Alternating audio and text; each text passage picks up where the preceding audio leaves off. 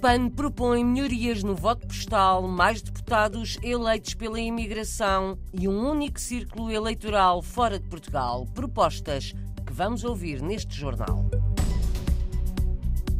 Vários milhares de adeptos portugueses de futebol vindos de vários países da Europa estiveram ontem em Berna, na Suíça, viram o Sporting ganhar à equipa da casa, os Young Boys.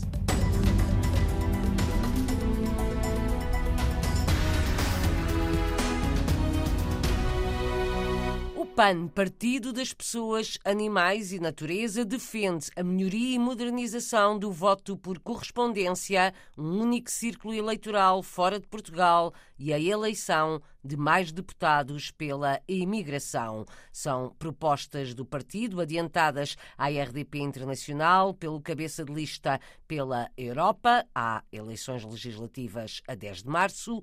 Paulo Vieira de Castro é membro das comissões política e permanente do PAN, é também deputado municipal no Porto, mestre em marketing político e ligado ao mundo empresarial. É também autor de vários livros, por exemplo, Isto não é uma invenção, é com ansiedade e o futuro do planeta. Vive no Porto, mas conta que desde novo trabalhou em comércio internacional, o que o levou mundo fora. O PAN acha que deve haver cautela relativamente ao voto online, mas defende mudanças no atual sistema de votação. Paulo Vieira de Castro argumenta, a começar pelo aumento dos deputados eleitos pela imigração. Eu acho que aqui todos os partidos estão de acordo. A questão da representatividade é, é de facto também algo que tem que ser revisto. Haverá os partidos maiores, aqueles que ficam sempre com os dois mais dois deputados, se calhar não estão muito interessados em discutir este assunto eh, em sede própria. O que é que o PAN propõe em termos de representatividade? Desde logo falar num só círculo, portanto, juntando a Europa e fora da Europa. Um único círculo eleitoral pela imigração. Sim, e mais deputados, naturalmente. Quantos, na opinião do PAN? Terá de haver o estudo, naturalmente, quatro deputados, é uma representação muito fraca. Portanto, defendem mais deputados eleitos pela imigração e quanto às formas de voto? Voto à distância, eletrónico, sim ou não? Neste momento, para nós, ainda é um pouco prematuro. O que nós propomos nesta ideia de voto à distância é modernizar o voto postal. Não funciona mal se for bem administrado. O problema é que a administração do, do voto postal tem sido mal feita. Nem todos os países são iguais do ponto de vista do tratamento. Cada país tem que ter uma adequação à especificidade daquilo que é a leitura que faz do próprio serviço postal. Achamos que também pode pode haver aqui uma descentralização, ou seja, nós sabemos que no dia 6 foram enviados os, os boletins de voto desde Lisboa. Haverá serviços consulares que poderão fazer isto. Poderá haver secções e postos consulares que podem fazer esse serviço, se calhar, melhor. Aquela questão do, da fotocópia do, do cartão de cidadão. identificação, anular a, a inclusão da fotocópia do cartão de cidadão?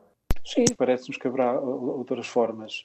Depois também propomos aqui aumentar em 20 dias o prazo para decidir se vai fazer voto presencial ou por via postal. Propostas do PAN para melhorar as formas de voto dos portugueses no estrangeiro nas eleições em Portugal. O partido acha, no entanto, que é prematuro instituir o voto online. O candidato do partido pelo Círculo da Europa defende a aposta no ensino da língua portuguesa mais atenção às associações e o alargamento da rede consular, incluindo a colocação de técnicos para apoio social nos países de acolhimento. Tem de haver mais investimento na ativação da área social, porque de facto eh, estamos a falar de jovens, estamos a falar de um nível de pessoas que precisa muito deste acompanhamento, que saem do seu país. Está a falar de apoio social nos países de acolhimento? Exatamente. Portanto, tem que haver mais técnicos, e nós consideramos que pelo menos mais de 20 técnicos são essenciais. Espalhados pela Europa. Isso. Paulo Vieira de Castro, cabeça de lista do PAN pela Europa, sublinha a importância do voto dos portugueses no estrangeiro nas eleições legislativas,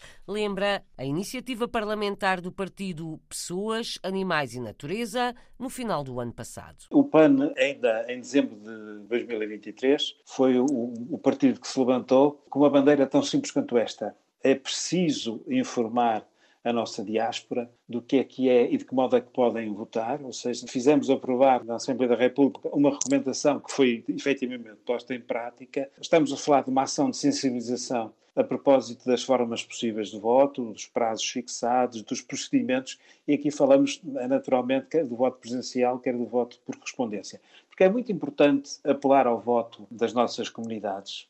Porquê? Porque, por um lado, as últimas eleições foram vergonhosas do ponto de vista da própria organização e do resultado, e depois porque é preciso apelar ao voto, porque estamos perante uma, uma condição e uma abstenção que é absolutamente assustadora. Paulo Vieira de Castro, candidato do PAN pela Europa nas próximas eleições legislativas a 10 de março. Pelo círculo fora da Europa, o candidato é Nelson Abreu, que vive em Los Angeles, nos Estados Unidos.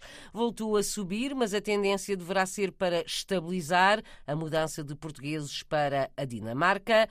A análise é do Observatório da Imigração e foi divulgada ontem. Foram mais de 1.800 os portugueses que no ano passado emigraram para a Dinamarca. Foi um novo valor máximo este século pelo quarto ano consecutivo. No entanto, de acordo com o Observatório da Imigração, a tendência é para os números estabilizarem. Dos números da imigração, da política ao futebol, ontem foi dia de Liga Europa. O Benfica recebeu em casa e venceu os franceses do Toulouse. O Sporting foi à Suíça ganhar em casa aos Young Boys, em Berna. O enviado especial da Antena 1 e RDP Internacional, o jornalista Paulo Sérgio, muito experiente em relatos de futebol internacionais, ficou muito impressionado com a quantidade de jovens adeptos portugueses que se deslocaram ao estádio, vindos de vários países do centro da Europa. Fez o relato esta manhã na rádio. Aquilo que mais me impressionou nem foi a presença dos adeptos, porque isso é uma situação perfeitamente normal. Foi a quantidade de adeptos portugueses vindos um pouco de toda a Europa com que ontem me cruzei aqui em Berna o estádio estava. O Sporting oficialmente deu conta da presença de 2 mil adeptos, mas eh, estavam seguramente muito mais. Havia zonas de adeptos do Young Boys que estavam repletas de adeptos eh, portugueses. Antes do jogo, enquanto esperava para entrar no estádio, cruzei-me com vários adeptos, estive à conversa com vários adeptos portugueses eh, que vieram de França, da Alemanha, aqui da Suíça, alguns também da Chequia e adeptos jovens, eh, altamente qualificados, e numa altura em que estamos em plena pré-campanha eleitoral em Portugal, em que se fala muito de imigração, fiquei de facto não só surpreendido com a presença, com o número de portugueses que vivem e trabalham no estrangeiro e que ontem estavam aqui em Berna, como com a qualidade e com a qualificação deles. Havia também o, representantes da antiga, digamos assim, imigração, eh, sobretudo de gente mais velha que trabalha aqui na Suíça e que já aqui está há muitos anos mas muitos portugueses eh, jovens, entre os 25 eh, e os 40 anos, que eh, têm a sua vida perfeitamente estabelecida, tranquila, algures